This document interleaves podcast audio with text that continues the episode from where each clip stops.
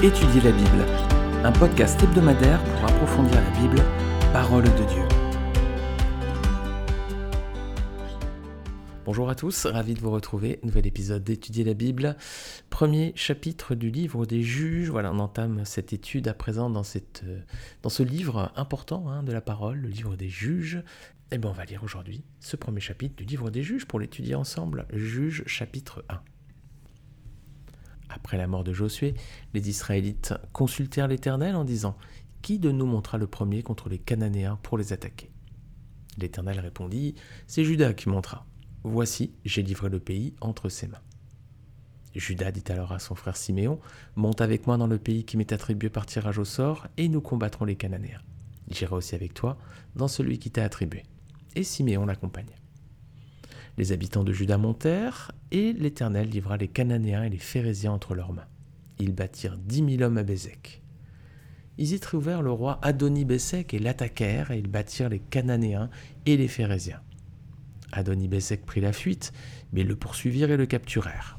Puis ils lui coupèrent les pouces des mains et des pieds. Adoni-Bézek dit Il y avait soixante-dix rois aux pouces des mains et des pieds coupés, qui ramassaient les miettes sous ma table. Dieu me rend ce que j'ai fait. On l'emmena à Jérusalem et il y mourut. Les Judéens attaquèrent Jérusalem et s'en emparèrent. Ils la frappèrent du tranchant de l'épée et mirent le feu à la ville. Ils descendirent ensuite pour combattre les Cananéens qui habitaient la montagne, la région du sud et la plaine. Ils marchèrent contre les Cananéens qui habitaient à Hébron, appelés autrefois Kirjat Arba, et bâtirent Sheshaï, Aïman et Talmaï. De là, ils marchèrent contre les habitants de Débir, qui s'appelaient autrefois Kirjat Sefer.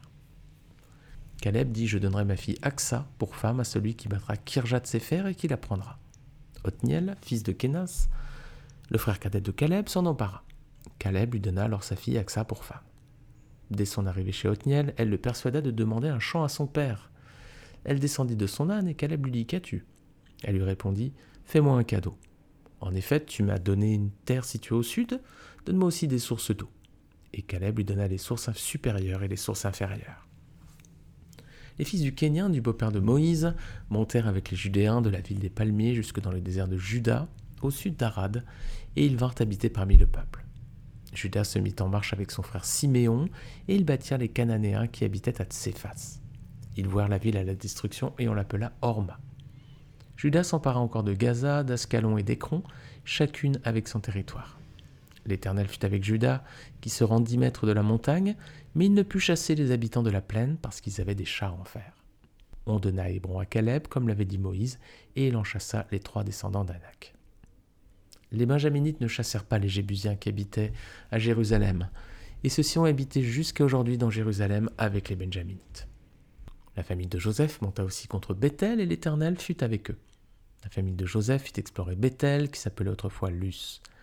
Les guetteurs virent un homme sortir de la ville et lui dirent Montre-nous par où nous pourrons entrer dans la ville et nous te ferons grâce. Il leur montra par où ils pourraient entrer dans la ville. Ils frappèrent alors la ville du tranchant de l'épée, mais ils laissèrent partir cet homme et toute sa famille. Cet homme se rendit dans le pays des Hittites. Il y construisit une ville et l'appela Luz, nom qu'elle a porté jusqu'à aujourd'hui. Manassé ne chassa pas les habitants de Bethshéan, Tanak, Dor, Shibléa, Megiddo et des villes qui en dépendaient. Les Cananéens voulurent rester dans ce pays. Lorsqu'Israël fut assez fort, il soumit les Cananéens à des corvées, mais il ne les chassa pas. Éphraïm ne chassa pas les Cananéens qui habitaient à Gézer, et ceux-ci habitèrent au milieu d'Éphraïm à Gézer. Zabulon ne chassa pas les habitants de Kitron, ni ceux de Nahalol.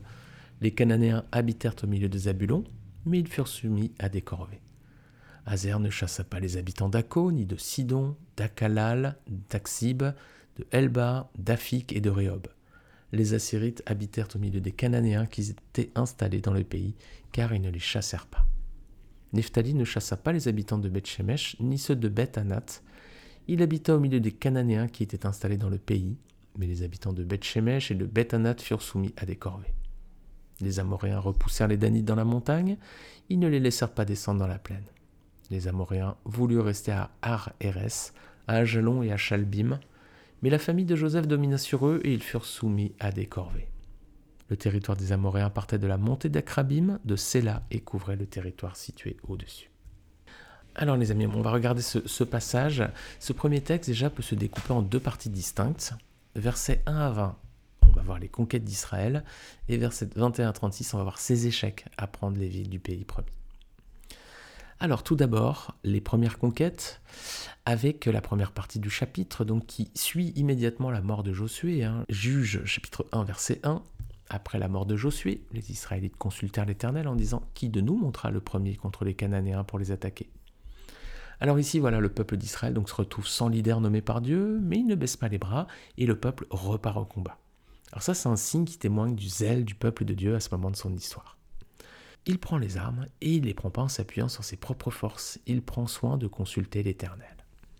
Alors et nous les amis, première question hein, de ce podcast, quand nous sommes face à une grande décision, un grand défi à relever dans nos vies, est-ce que nous nous lançons tout de suite dans la bataille ou bien est-ce qu'on prend le soin de consulter d'abord le Seigneur? Ici on voit que Israël fait le bon choix, il consulte d'abord le Seigneur. Alors prenons cette bonne habitude avant de nous lancer à corps perdu dans la bataille, dans les défis, dans le travail, peut-être dans un gros dossier, dans une grande décision dans notre vie. Prenons le temps et le soin de consulter d'abord le Seigneur comme l'a fait Israël. Conséquence hein, de cette bonne disposition de cœur, verset 2, bah, le Seigneur répond à la demande d'Israël et il lui donne la marche à suivre. C'est ce qu'on voit au verset 2. L'Éternel répondit, c'est Judas qui montera, voici, j'ai livré le pays entre ses mains.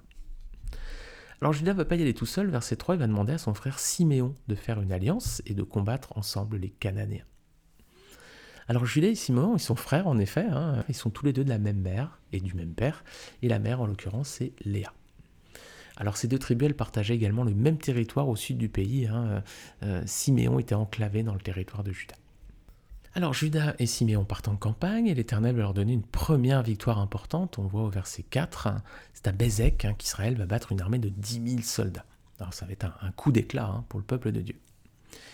Et verset suivant, 5 et 6, à cette occasion, ils vont capturer le roi de ce peuple ennemi, ce roi qui s'appelle Adoni Bézek, et ils vont lui infliger donc un terrible châtiment, ils vont lui couper les pouces des mains et des pieds. Alors c'est un jugement redoutable, hein, parce que sans les pouces des mains, bah, il ne pouvait plus prendre les armes, hein, il ne pouvait plus saisir une arme, et sans les pouces des pieds, il n'avait plus vraiment d'équilibre. Quelqu'un qui perd un pouce de pied n'a plus vraiment son équilibre pour marcher. Donc ce roi ne pouvait plus dorénavant faire la guerre. Alors c'est un châtiment terrible, mais c'est aussi un signe d'obéissance du peuple d'Israël. Voici ce que Dieu lui avait dit dans la loi. Lévitique 24, versets 19 à 20. Si quelqu'un blesse son prochain, on lui fera comme il a fait fracture pour fracture, œil pour œil, dent pour dent. On lui infligera la même blessure que celle qu'il a infligée à son prochain. Voilà. Alors ça peut sembler cruel hein, de lui couper les pouces des pieds et des mains, mais regardez verset 7. Cet homme, euh, on voit qu'il avait fait du mal. Il avait lui-même infligé ce châtiment à 70 autres rois, et à présent, bah, il paye le, tort qu'il a pu commettre, œil pour œil, dent pour dent. D'ailleurs, cet homme va reconnaître la justice de ce jugement, hein, regardez. Adoni Bessek dit 70 rois, ayant les pouces des pieds et des mains coupés, ramassaient ce qui était sous ma table. Comme j'ai fait, Dieu me le rend. Et ils l'emmenèrent à Jérusalem et il mourut là. Voilà, donc Israël était obéissant à la volonté de Dieu, œil pour œil, dent pour dent. Et ce roi reconnaît, il dit Comme j'ai fait, Dieu me le rend. Alors cette histoire nous amène à nous poser une question, les amis. Est-ce que nous aussi, on doit se venger de nos ennemis? Lorsque quelqu'un nous fait du mal, est-ce qu'on doit lui adresser la même punition? Lui rendre l'appareil. Après tout, euh, œil pour œil, dent pour dent, on vient de le lire. Hein. Alors ça, c'était en effet le cas sous la loi, mais nous ne sommes plus au temps de l'ancienne alliance. On n'est plus aujourd'hui sous la loi, on est sous la grâce. Depuis la mort de Jésus sur le mont Golgotha, sur la croix, nous ne sommes plus sous la loi, nous sommes passés sous la grâce. Et le Seigneur Jésus-Christ est venu nous montrer une autre façon de vivre et de répondre à nos ennemis. Regardez avec moi dans Matthieu chapitre 5, versets 38 à 41. Seigneur reprend cette loi du talion, hein, l'œil pour œil, dent pour dent, et voici ce qu'il dit. Vous avez appris qu'il a été dit œil pour œil et dent pour dent. Mais moi je vous dis de ne pas résister aux méchants. Si quelqu'un te gifle sur la joue droite, tends lui aussi l'autre. Si quelqu'un veut te faire un procès et prendre ta chemise, laisse-lui encore ton manteau. Si quelqu'un te force à faire un kilomètre, fais-en deux avec lui. Alors le Seigneur, qu'est-ce qu'il nous dit ici? Ben, Il nous demande, hein, tout simplement, de ne pas chercher à nous venger de ceux qui nous font du mal. Au contraire, on ne doit pas leur résister. Et il a lui-même montré l'exemple lorsque Jésus a été jugé pour être crucifié. Est-ce qu'il a répondu à ses adversaires? Est-ce qu'il les a maudits? Est-ce qu'il a envoyé sur eux le feu du ciel? Non, il n'a rien dit.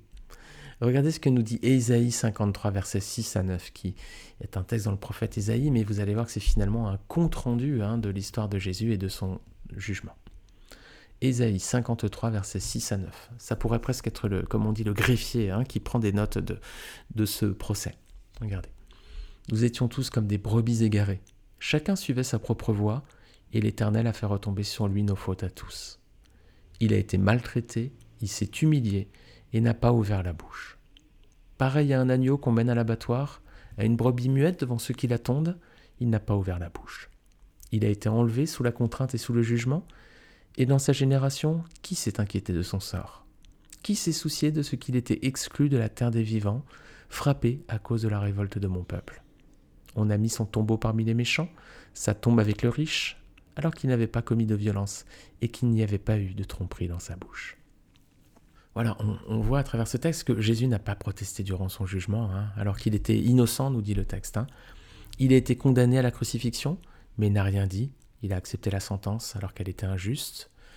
Puis il a été mis à mort sur la croix, et là encore Jésus n'a rien dit. Pourtant ce sont nos fautes hein, qu'il portait sur la croix, pas les siennes, c'était bien les nôtres. Alors le Seigneur nous a montré le parfait exemple à suivre. Il n'a pas cherché à se venger, il s'est humilié, et ceci par amour pour nous. Alors si on accepte qu'il ait pris notre place sur la croix, si on fait de lui le Seigneur et le Maître de notre vie, alors Dieu pardonne à notre tour nos fautes et nous aurons accès à la vie éternelle ensuite auprès de lui. Alors ça c'est possible car Christ est mort pour nous et heureusement qu'il n'a pas cherché à se venger de nous à cause de nos fautes. Hein. Si le Seigneur avait appliqué la loi du talion œil pour œil, dent pour dent avec nous, bah, on ne pourrait pas avoir accès à la grâce et à la vie éternelle. Alors nous non plus, on ne doit plus l'appliquer non plus à ceux qui nous font du mal.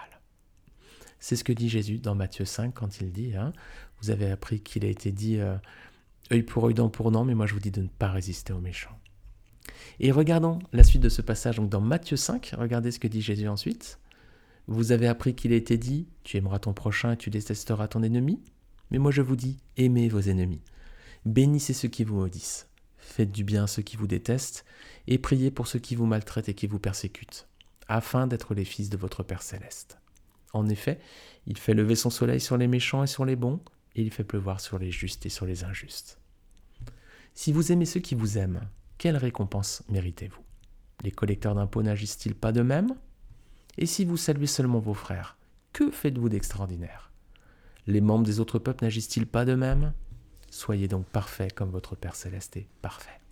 Voilà les amis, soyons donc parfaits comme notre Père céleste est parfait, et cela passe donc par le pardon des torts qu'ont pu euh, nous causer nos ennemis. Alors aujourd'hui donc, plus doigt du talion pour dent pour dent. Aujourd'hui, aimons notre prochain comme nous-mêmes. Alors on revient sur le texte de Juge, on va voir la suite des versets, donc on était arrêté au verset 7, regardez maintenant, verset 8 à 18, on va voir la prise de sept autres villes. les conquête continue, hein, verset 8 à 18. Donc Judas et Siméon sont associés, vont s'emparer de sept autres villes. Verset 8, c'est Jérusalem. Verset 10, Hébron. Verset 11, Débir. Verset 17, Séphat. Verset 18, Gaza et son territoire. Ascalon et son territoire. Écron et son territoire. Sept villes et leur territoire. Alors dans ce passage, il y a aussi l'histoire de la prise d'Hébron par Othniel. Et quand euh, Caleb hein, fait le don de sa fille en mariage à celui qui prendra la ville, on avait déjà vu cet épisode lorsqu'on avait étudié le chapitre 15 dans le livre de Josué. Je vous remets le lien en bas de cet épisode. Alors jusqu'ici les amis, tout va bien. À la mort de Josué, donc le peuple de Dieu ne s'est pas livré à la paresse, il a continué à combattre. Ils ont sondé le Seigneur avant de partir à la guerre. Le peuple est uni. Judas et Siméon partent au combat ensemble et Dieu leur donne la victoire sur leurs ennemis. Pour le moment, le peuple est fidèle en toutes choses et tout va bien. Mais hélas, ça ne va pas durer et on commence à observer une première brèche dans la muraille au verset 19. Regardez. L'Éternel fut avec Judas, qui se rendit maître de la montagne. Mais il ne put chasser les habitants de la plaine, parce qu'ils avaient des chars en fer. Ah, les amis, les Cananéens, ils avaient un avantage de taille par rapport à Israël. Hein. Ils avaient la maîtrise du fer. Alors ça leur donnait un avantage énorme hein, en termes de puissance militaire. Ils avaient des armes et des chars en fer. Hein. Rappelez-vous Goliath, qui avait une lance large comme un tube de métier à tisser. Donc ils avaient une puissance supérieur à Israël. Mais est-ce que c'était un avantage insurmontable? Non. Si vous regardez deux passages, Josué 11.6 et Josué 17.18, c'était pas un avantage définitif sur Israël. Je vais juste te dire Josué 11.6. L'Éternel dit à Josué, N'aie pas peur d'eux, car demain, à ce moment-ci, je les livrerai tous, blessés à mort à Israël. Tu mutileras les jarrets de leurs chevaux et tu brûleras leurs chars. Ah puis allez, je vais lire aussi le deuxième passage du coup. J'avais dit donc Josué 11.6 et Josué 17 à 18. Mais vous aurez une région montagneuse. Certes, c'est une forêt, mais vous la défricherez, elle sera à vous jusque dans ses extrémités, car vous chasserez les Cananéens malgré leurs chars en fer et malgré leur force. Donc vous voyez, le Seigneur avait promis la victoire à Israël. Donc avec plus de foi, Israël aurait pu remporter la victoire sur ses ennemis, même s'ils étaient équipés de chars de fer, donc malgré leur supériorité militaire. Alors on voit ici un manque de foi de la part du peuple de Dieu, et ça va faire qu'empirer les amis. C'est ce qu'on regarde à présent dans la deuxième partie du texte, donc versets 21 à 36.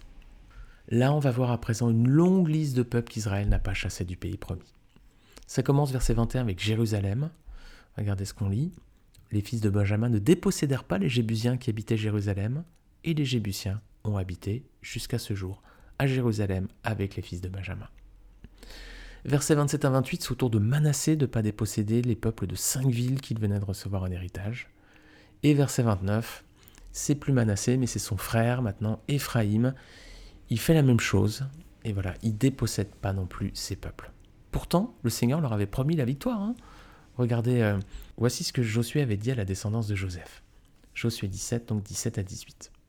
Josué dit à la maison de Joseph, à Éphraïm et à Manassé Tu es un peuple nombreux et ta force est grande. Tu n'auras pas seulement un lot, car la montagne t'appartiendra. Comme c'est une forêt, tu la défricheras, et ses issues seront à toi, car tu chasseras les Cananéens, quoi qu'ils aient des chariots de fer et quoi qu'ils soient puissants. Donc il y avait la promesse de victoire pour ces peuples. Mais voyez le manque de foi hein, qu'ils ont pu avoir. Hein. Alors hélas, ces autres tribus d'Israël vont suivre cette même voie hein, de défaite. Verset 30, c'est Zabulon. Verset 31 32, c'est Aser. Alors Aser, vous avez regardé la liste, elle est encore plus grande. Il y a sept villes qu'il n'a pas dépossédées. Et la terminologie qu'a employée, c'est important, regardez. Euh, juge 1, verset 31 à 32. Vous allez voir, c'est un peu atypique pour Aser. Il y a un petit détail qui trompe pas. Hein.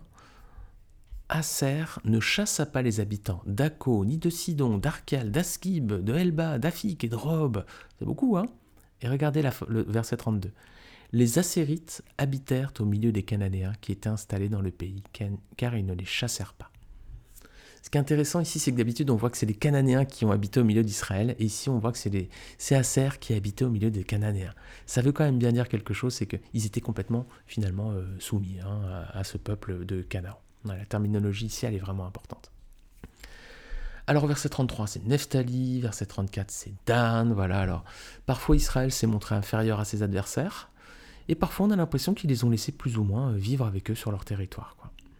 Dans certains cas, ils les laissent en possession de leur ville, versets 21, 27, 29, 31, 32 et 34, ou alors dans d'autres cas, on va dire peut-être le meilleur des cas, ils les ont soumis à des corvées, versets 28, 30, 33 et 35. Et alors ça les amis, c'est clairement un signe de la désobéissance d'Israël. Avant d'entrer en Canaan, rappelez-vous, on l'a déjà dit, mais si vous prenez peut-être ces podcasts en cours de route, voilà, rappelez-vous que Dieu leur avait demandé d'exterminer tous les peuples qui habitaient Canaan. Ceci afin que le peuple de Dieu, Israël, ne se livre pas aux pratiques païennes, aux pratiques abominables de ces peuples. C'est des peuples qui, qui brûlaient leurs enfants par le feu en sacrifice à des idoles. Voilà. Donc Dieu voulait qu'ils les exterminent pour pas se livrer à leurs pratiques abominables, qui ne se tournent pas vers leur Dieu. Et donc ces peuples sont une image aujourd'hui du péché hein, qu'on pourrait laisser dans nos vies. Dieu veut aussi qu'on éradique tout le péché dans nos vies. Pas de cohabitation, on ne soumet pas le péché à des corvées ou autres, on n'essaie pas de l'astreindre à quelque chose, on s'en débarrasse. Mais Israël n'a pas été fidèle, et donc ils ont laissé cohabiter ses habitants au milieu d'eux, ce qui va vite se révéler une occasion de chute comme on va le voir au fil des prochains chapitres. Alors donc, tant qu'Israël se montre fidèle et obéissant, il a encore la victoire, on le voit au début du chapitre. Et puis dès qu'il se montre infidèle et désobéissant, bah il, voilà, il va en payer le prix. Et c'est ce qu'on va voir donc dans les prochains épisodes de podcast. Voilà les amis, merci beaucoup encore une fois de votre écoute. Hein. Vous avez tenu bon là pendant 20 minutes. Quel plaisir d'avoir passé ce moment avec vous. Ben, écoutez, je vous dis euh, encore une fois merci. Je vous souhaite une très bonne semaine. J'espère vous retrouver la semaine prochaine pour un prochain épisode. Que Dieu nous, nous donne la grâce de pouvoir continuer ses études. Ou alors que le Seigneur soit revenu d'ici là, qu'il nous ait pris avec lui. Alors là, on sera dans les cieux, les amis, si et seulement si vous avez remis votre vie entre les mains du Seigneur Jésus-Christ. C'est ce qu'on a vu aussi durant cet épisode. Bonne semaine à tous, que le Seigneur vous bénisse et je vous dis Dieu voulant la semaine prochaine. Ciao.